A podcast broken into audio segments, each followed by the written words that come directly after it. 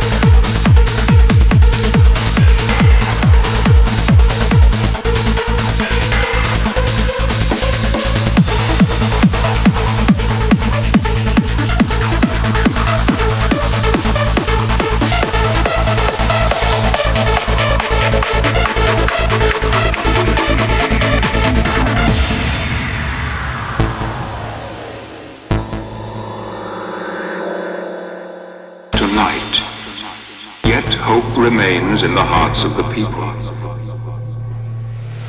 We go about our daily lives never knowing the forces that can change our destinies forever. We are ignorant like sheep to the slaughter. Tonight, changing, beginning of our journey together. A journey into this night, into madness.